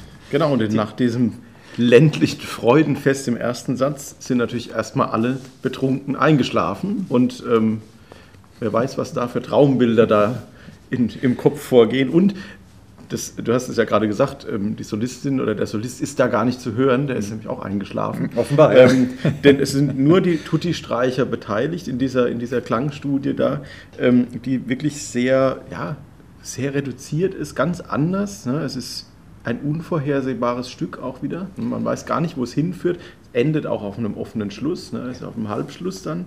Ähm, und es ist auch extrem ungewöhnlich als zweiter Satz. Also ja, das muss man wirklich sagen. Vor allem die, die, dieser Übergang, ne? das endet ja im fröhlichsten F-Dur, der erste ja. Satz, in ganz einfachem, bäuerlichem, ja, wirklich genau. primitiven F-Dur mit, nur mit Achtel. Ja? Und dann kommt dieses D-Moll-Einzelton, gleich eine Dissonanz darüber geschichtet und man weiß auch nicht, wo es hingeht. Wenn man sich diese Basslinie ja. anguckt, ein Halbton runter, ein Halbton wieder hoch. Ja, ist alles so, im, ja, also so, so ein bisschen, ja, man, man schwankt ja, tatsächlich. Also das Gegenteil von, von ja. Ebenmäßigkeit, von, von Planbarkeit. Man, man kann sich vorstellen, das sind wirklich Träume, die, die von einem zum anderen durch die Zeiten mhm. und durch die Räume gehen. Also da ist. Äh, und was Besonderes ist, es gibt keine Pause in diesem Satz. Ja. Es, er klingt die ganze Zeit durch. Also das finde ich auch ganz, ganz überraschend, weil man eigentlich ja in diesen klaren Ritornellstrukturen, die sind ja doch oft so durch die Pausen wirklich sehr, sehr deutlich abgetrennt in den schnellen Sätzen. Ja. Mhm. Und da ist es einfach, also es ist einfach, es verschiebt sich einfach dieser Klang ständig wieder irgendwo weiterhin. Und dann ist es noch mit Dämpfern wird's gespielt, ne? das schreibt Vivaldi auch vor. Ähm, dann haben wir da also nochmal diesen gedeckten Klang. Ne? Und ähm, also es ist so ein, ja, man ist schon richtig benebelt eigentlich. Also es ist wirklich ein Bild, glaube ich, dafür. Er schreibt in, im, im Sonett heißt es ja, der, die Bauern, die vom Likor di Bacco, vom äh, äh, äh, Saft der Reben quasi, ja. ähm, da schon, schon angetrunken sind. Das ist das Bild dafür. Ne? es gibt passiert. keine Melodie, gibt an der man sich festklammern genau. könnte. Es gibt keine klare Taktstruktur. Es ist wirklich nebulös und ja. vor allem es wird immer äh, leiser, es tritt immer mehr in den Hintergrund. Ne? Es beginnt, glaube ich, Piano. Ja, da ist keine, keine Vorschrift, ja, aber dann heißt es Piu, Piano und am Schluss Pianissimo. Also es es ist völlig ungreifbar. Und dann haben wir wieder einen harten Kontrast zu dieser fröhlichen Jagdgesellschaft. Ja, und interessanterweise ist auch von den Bauern ja nicht mehr die Rede. Ne? Ja. Also der wahrscheinlich schläft er immer noch, wenn die Jagd da vorbei ist.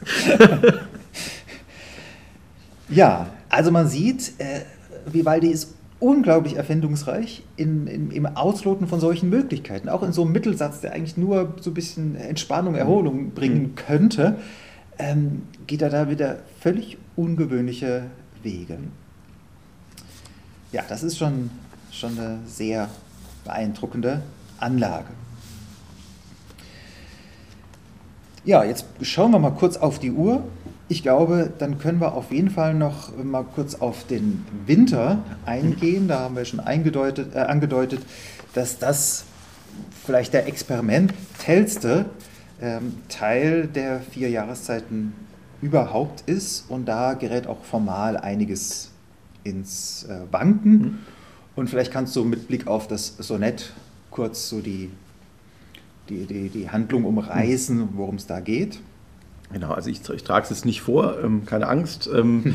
äh, aber es ist interessant, dass er also dieses Sonett anders gruppiert als in den anderen Konzerten. Er hat die ersten vier Zeilen verwendet er für den ersten Satz, dann für dieses schöne Winter-Intermezzo im Warmen. Das sind tatsächlich nur zwei Zeilen und die letzten acht Zeilen komplett werden für den Schlusssatz verwendet, der auch ähnlich wie im Sommer der erste Satz ist eine sehr, sehr ja, vage Struktur nur hat. Also man findet auch nicht so einen wirklichen, äh, nicht so wirklich zu so einer schönen, klaren Form, sondern es ist sehr, äh, also dieses, diese Idee ähm, des äh, des rutschigen Eises, die da drin ist, äh, die ist da auch ganz gut ausgedrückt. Und im Prinzip, also er schildert im Prinzip die verschiedenen, ähm, äh, ja, die Schrecken des Winters, also dieser furchtbare Schnee, dass man immer aufstapfen muss, wenn man keine kalten Füße kriegt, die Zähne, die einem aufeinander klappern vor Kälte und dann dieser tolle Kontrast mit dem äh, warmen, äh, warmen Kaminfeuer, wenn draußen der Regen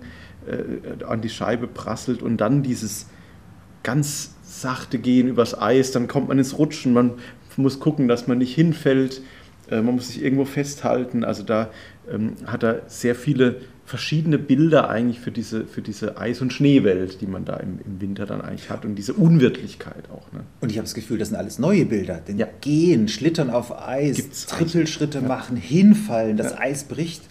Gibt es da Vorläufer? Also, ich habe noch nie irgendwas Ähnliches davor vorgesehen und danach eigentlich auch eine ganze Weile nicht. Also, Ja. Das kommt eigentlich, also so eine, ja, also im Prinzip so, so Beschreibung von Aggregatzuständen musikalisch ist irgendwie, ähm, ja, schon selten, kann man wirklich sagen. Und dann kommen auch wieder diese Winde.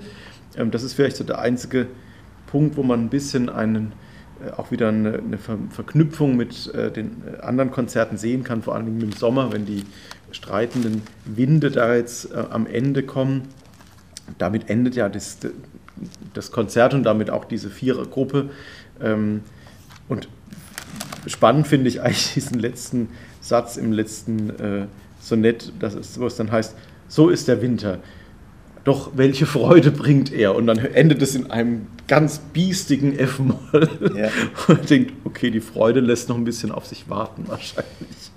Ja, da hat die Forschung ja noch keine gescheite Lösung gefunden äh, für diesen Schlusssatz. Entweder hat er den nicht vertont oder es ist einfach nochmal ein, ein Nachhall dieses Mittelsatzes am, am Kaminfeuer. Ähm, aber mit Freuden endet dieser Satz nicht. Ganz im Gegenteil. Sowas Harsches muss man auch sich erstmal trauen. Ja. F-Moll ist auch noch eine ganz ungewöhnliche Ja. Tonart, auch für, für Vivaldi.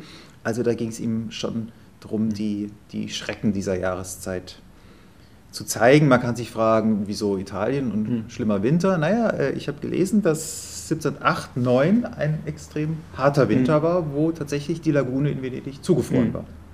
Also, Vivaldi konnte konkrete persönliche Eindrücke Sicher gewonnen haben. Ja. Wir hören diesen Satz, den dritten Satz aus dem Winter, also den Abschlusssatz nicht nur dieses Konzerts, sondern des ganzen Zyklus, äh, die vier Jahreszeiten. Und da darfst du wieder eine Aufnahme aus deinem äh, Repertoire hervorziehen. Ich glaube, ich würde nochmal äh, Il Giardino Armonico wählen, weil die so schön dieses Schlittern auch ausdrücken. Das ist Sehr ganz, schön. ganz schön gemacht. Und dieses, ja, dieses ängstliche Dahertappen auf dem Eis. Also Bühne frei fürs Schlittschuhlaufen.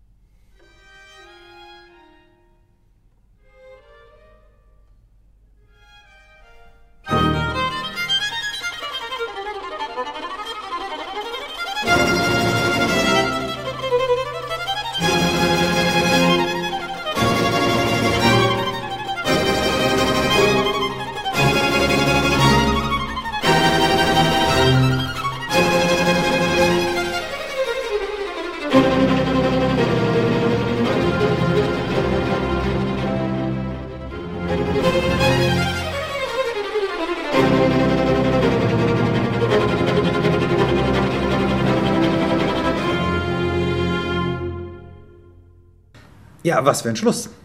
Also, das ist ja wirklich ähm, mal ein Ausrufezeichen. Vor allem, wenn man zurückdenkt, wie, das, wie der ganze Zyklus begonnen mhm. hat, mit diesem fröhlichen, unkomplizierten Frühling. Und auch wenn man daran zurückdenkt, wie dieser Satz begonnen hat, nämlich ganz dünn, äh, nur mit, mit der Sologeige und einem begleitenden Cello, ein, auf einem Ton, auf einem liegenden F. Äh, so fängt übrigens auch kein anderer Satz in diesem es ist wirklich ganz Konzertzyklus reduziert an. So. Ja, ja, also da geht es um, um dieses unsichere Laufen auf dem Eis und die, und die Versuche, da festen äh, Grund unter die Füße zu bekommen. Äh, also das ist ein Satz, der aus extrem vielen Einzelereignissen hm. besteht, noch mehr als der Sommer, der auch schon so zu zerfallen drohte. Ja. Und ich frage mich auch, ähm, zerfällt er oder zerfällt er nicht? Also es ist schon auch ein Satz, der sicher nicht zu den beliebtesten gehört ja, der vielleicht ja. noch so was Verstörendes hat, auch für uns heute noch. Also ich denke auch, also genau, also so ein bisschen auch wie der erste Satz vom Sommer, das sind die Sätze, die so ein bisschen die Stiefkinder auch sind. Die, mhm. die kommen nicht so im Wunschkonzert. Ähm, mhm. es ist so, ähm, ja, es fordert den Hörer, also man muss wirklich dabei sein, man muss sich darauf einlassen, auch ja. dass man da eben vielleicht auch in die Irre geleitet wird. Mhm. Ne? Und, ähm, und dann, du hast es gesagt, das ist eine Tonart, die jetzt auch nicht die hat überhaupt keinen Glanz, ne? die ist total gedeckt durch die, durch die vier Bs. Natürlich, man kann keine, eigentlich keine offenen Seiten spielen bei den Geigen, ne? bis auf die leere G-Seite dann und die tiefste Seite.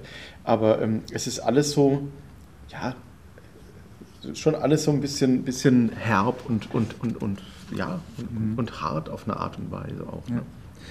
Also es gibt natürlich schon so ein paar kompositorische Manöver, um den Satz doch zusammenzuhalten. Und da ist zum Beispiel auffällig, wie oft er diese Liegetöne im Bass hat. Mhm. Ähm, einzelne Töne oder so Quintklänge, die aber nie Stabilität geben. Ja. Und darum geht es. Es ist eben das Laufen auf Eis, ohne ja. Grund, ja, ohne stabilen Untergrund. Und das ist musikalisch halt sehr drastisch umgesetzt und zwar von, von vorne bis hinten. Das, hat, das begleitet uns die ganze Zeit, ob, ob jetzt ge, gelaufen, getrippelt oder gerannt wird auf dem, auf dem Eis. Also die Situation, die ist schon die gleiche. Das finde ich schon ein wichtiges Element. Ja, und auch durch, die, durch, diesen, durch diesen Orgelpunkt, der da im, im, im Bass dann liegt, gibt es ja auch immer sehr harte Dissonanzen, ne? weil er trotzdem auch die anderen Tonarten ja dagegen ja. setzt. Ne? Und das ist ähm, ja schon, äh, ja, auch, auch manchmal diese, eben in diesen Figurationen, die dann auftauchen, sehr bewusst gerät es da aneinander. Ne? Und das, du hast gerade gesagt, es ist diese Unsicherheit ne? mit dem Gehen. Was, was ist denn da? Oder gehe ich über ein Eis, weiß ich das, ob es durchbricht oder nicht. Ne? Es ist auch mhm. so ein Tasten manchmal, so ein sehr vorsichtiges Reintasten, dann kommt man fast ins Schleudern, ne? dann rutscht man da irgendwie aus. Also es ist schon auch, wenn man die Partitur anguckt, auch vieles fast schon eine, eine äh, ja, visuell äh, umgesetzt mhm. in, der, in der Partitur. Das hat man manchmal bei den, bei den ganz frühbarocken Komponisten ja auch, bei, den, bei der Vokalmusik dass man, also bei Monteverdi gibt es das manchmal, dass er dann solche, ja, wenn es um die gezackten Berge geht, ja, dann ja, sind die ja, Bewegungen auch so gezapft. Und also sowas sehe ich da auch immer. Und man sieht, dass da, also man kann das in den Noten direkt sehen, auch wenn man es nicht hört, was da, was da gerade gedacht, mhm. gedacht wird, kompositorisch. Ne? Immerhin ist das Tempo einheitlich. Es gibt so einen, einen Lento-Einschub, mhm. da wo von dem wo der, Scirocco genau, der warme Wind dann ja, kommt. Ist, genau. genau. Ja. Da wird's mal, hält sich auch kurz nach S-Dur auf, mhm. ja, kurzer Dur-Einschub, aber das ist dann recht schnell vorbei, wenn dann der, der Nordwind oder ja. wer es auch immer ist. Die äh, streitenden Winde dann. Ja, ja, wenn die genau, dann mit geballter Kraft kommen. Aber immerhin, da ist er nicht ganz so zerrissen wie der, wie der Sommersatz. Aber was auch sehr auffällig ist, wenn du hier nach Ritornellen guckst, also nach klaren mhm. Abgrenzungen, tutti soli ja. äh, Stellen, gibt es nicht. Funktioniert nicht. Und ne? das verschränkt da auch unheimlich ineinander. Mhm. Also es gibt Stellen, wo, wo die, die Solo-Stimme dann von einzelnen Geigen äh, unterstützt wird, aber dann kommt erst die, die Tutti-Vorschrift, also das, mhm. das fließt ineinander über. Das muss für zeitgenössische Hörer auch unheimlich äh, orientierungslos gewesen Und gleichzeitig sein. erzeugt es eine riesige Spannung, ne, weil man eben nicht weiß, was, was passieren kann. Ne? Also ja. wie geht er denn damit um dann? Ne? Also da hat jeder wartet irgendwie, jetzt muss ich doch irgendwann mal wieder eine Richtung kriegen durch ein Ritornell eben. Ja, also dass man weiß, wo, ja. ja. wo, wo möchte ich denn eigentlich hin oder wo bin ich jetzt gerade. Also das zeigt, dass er im Extremfall der Vivaldi bereit war, jegliche formale, strukturelle Stabilität mhm. zu opfern, mhm. wenn es darum ging, solche Extremereignisse wie diesen harten Sommer, den harten Winter auch wirklich so ja. zu zeigen. Ja, das war nicht immer sein Anliegen, aber in diesem Fall wollte es ja, ist er ganz kompromisslos, ja. also auch so. Also er will, will, will, im Prinzip alles dieser Idee auch unterordnen dann an, diesem, an dieser Stelle. Ja, also da kann man auch sagen, das ist fast kein Solokonzert mehr. Also keins ja. im üblichen Sinne ja. mehr. Ne? also der eher, Winter am, ist eigentlich am stärksten davon ja. abgerückt, finde ich auch. Das ist fast so eine Art Fantasie mhm. mit mhm. Multi-Instrumenti. Ja, ja, wirklich. Also, also auch dieses, ähm, dieses heterogene Aneinanderreihen von so Episoden, kleinen Ideen, ähm, das ist ja, ja wie eine Fantasie tatsächlich. Finde ich ganz gut, trifft es eigentlich ganz gut. Ja. Gut, dann sollten wir abschließend vielleicht noch was zum Nachwirken, zum Nachleben dieser Konzerte äh, sagen, denn wie gesagt, Vivaldi war vor 100, vor 150 Jahren ein großer Unbekannter, ein Vergessener, aber in seiner Zeit sehr erfolgreich, wie gesagt, eine europaweit bekannte Größe und speziell die Jahreszeiten, die hatten ihre Liebhaber, vor allem in Frankreich. Genau, in Frankreich wurden sie sehr viel gespielt. Es, ähm, es gab Bearbeitungen davon. Es, äh, also man hat, äh, hast vorhin gesagt, es gab auch so, so eine regelrechte Vivaldi-Manie, die sich da mal äh, äh, eingestellt hat, auch nach, vor allen Dingen nach dem äh, Lestro Armonico, nach der Veröffentlichung. Aber da hat man natürlich auch geschaut, was veröffentlicht der denn sonst so. Ähm, und gerade eben die vier Jahreszeiten sind dann, äh, besonders der Frühling ist sehr, sehr, ähm, war sehr, sehr beliebt.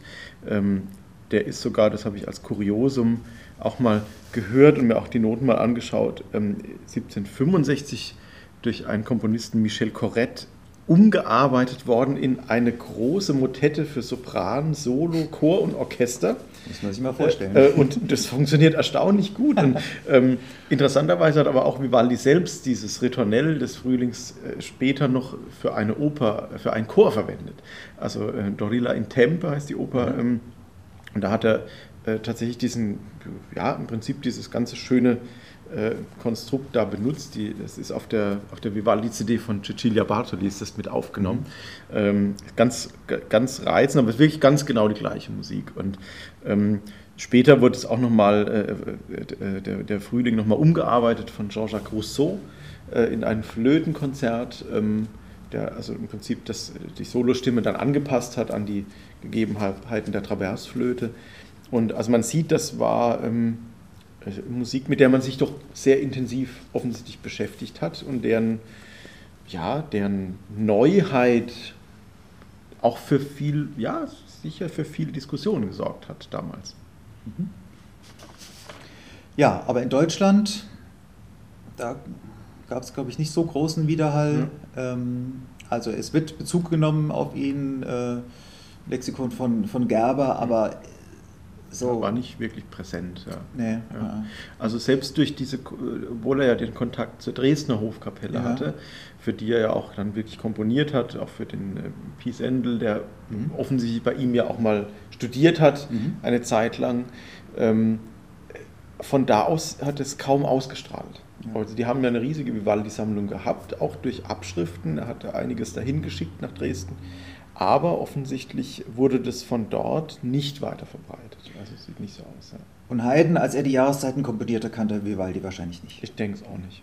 Ich kann es mir nicht vorstellen. Also zumindest habe ich nirgends irgendwo gelesen, dass er da bewusst einen Bezug hatte. Also ich glaube auch nicht, dass in Wien Vivaldi gespielt wurde. Also da hat man sich, wenn man sich mit älterer Musik auseinandergesetzt hat, allenfalls mit Vokalmusik auseinandergesetzt. Also da gibt es Hinweise, dass man Kantaten von Marcello oder ähm, anderen Barockkomponisten hat man schon gespielt, aber oder auch eben im häuslichen Kreis dann musiziert. Ähm, Stabat Mater von Pergolesi wurde sehr mhm. viel gespielt, aber ähm, die Konzertmusik nicht. Ich meine, das war, muss man natürlich auch sagen, zu Haydns Zeit natürlich auch natürlich veraltet. Also das man hat keine Barockkonzerte mehr gespielt. Also, ja, wobei die Form selbst die Form war, war da, ja. langlebig, ja. Ja, ja. Also auch wenn dann die Sonatensatz äh, quasi äh, Satzform drüber gewölbt wird, mhm. aber im Untergrund hat das schon noch. Klar, diese Dreisätzigkeit und auch dieses schnell, langsam, schnell, das ist ja immer noch da. Aber ähm, ich glaube, dass der bewusste Bezug, ähm, also ich weiß gar nicht, ob das denen noch so bewusst mhm. war, dass das einfach, das war schon so lange in der Welt, die Konzertform, glaube ich, dann wiederum, dass man das einfach als gegeben hingenommen hat. Also es wäre interessant gewesen, es war ja, ähm, es gab Anfang des 19. Jahrhunderts ein Großprojekt in, ähm, in Wien, das sollte ein, eine Art musikalische Denkmälerausgabe äh, veröffentlicht werden in Zusammenarbeit mit dem Forkel, mit dem Musiktheoretiker und da waren eben Haydn, Albrechtsberger und Salieri beteiligt und ähm, Haydn sollte die Vokalmusik aus, äh, die, die Instrumentalmusik auswählen, die da publiziert werden sollte von alten Komponisten. Äh, Salieri die Vokalmusik und ähm, Albrechtsberger die Kirchenmusik. Und leider ist aber nur dieses Projekt eben nur zu einem ganz kleinen Teil gediehen. Also man hat eine Auswahl für die äh, ganz frühe Vokalpolyphonie hat man getroffen und einen Probedruck gemacht und dann ist die ganze ähm, äh, Druckindustrie äh, in den Bach runtergegangen, weil die ganzen Druckplatten eingeschmolzen wurden zu Kanonenkugeln. Das war dann gerade zur Zeit der Napoleonischen Kriege und dann sind eben die Druckplatten für dieses Projekt auch verloren gegangen. Das wäre sicher interessant gewesen. Vielleicht hätte Haydn ja doch einen Satz aus den vier Jahreszeiten mit in seine Sammlung aufgenommen. Gut, jetzt haben wir mehrfach den Namen Haydn genannt. Ich würde sagen, dann machen wir doch über den demnächst eine Veranstaltung. Ja, das war eine nicht ganz so elegante Überleitung zum Ende dieser Sendung. Wir freuen uns, wenn Sie nächsten Monat äh, wieder einschalten, wieder zuhören. Wir werden ja wahrscheinlich wieder online machen müssen äh, oder nicht live. Also nächsten Monat haben wir uns Strawinski vorgenommen, das Petruschka-Ballett und den Monat drauf. Da ist dann Josef Haydn dran mit genau. dem Kaiserquartett und den anderen Quartetten aus Opus 76. Und wir freuen uns, wenn Sie wieder dabei sind. Wir, das sind Timo Joko Hermann und Markus Imsweiler.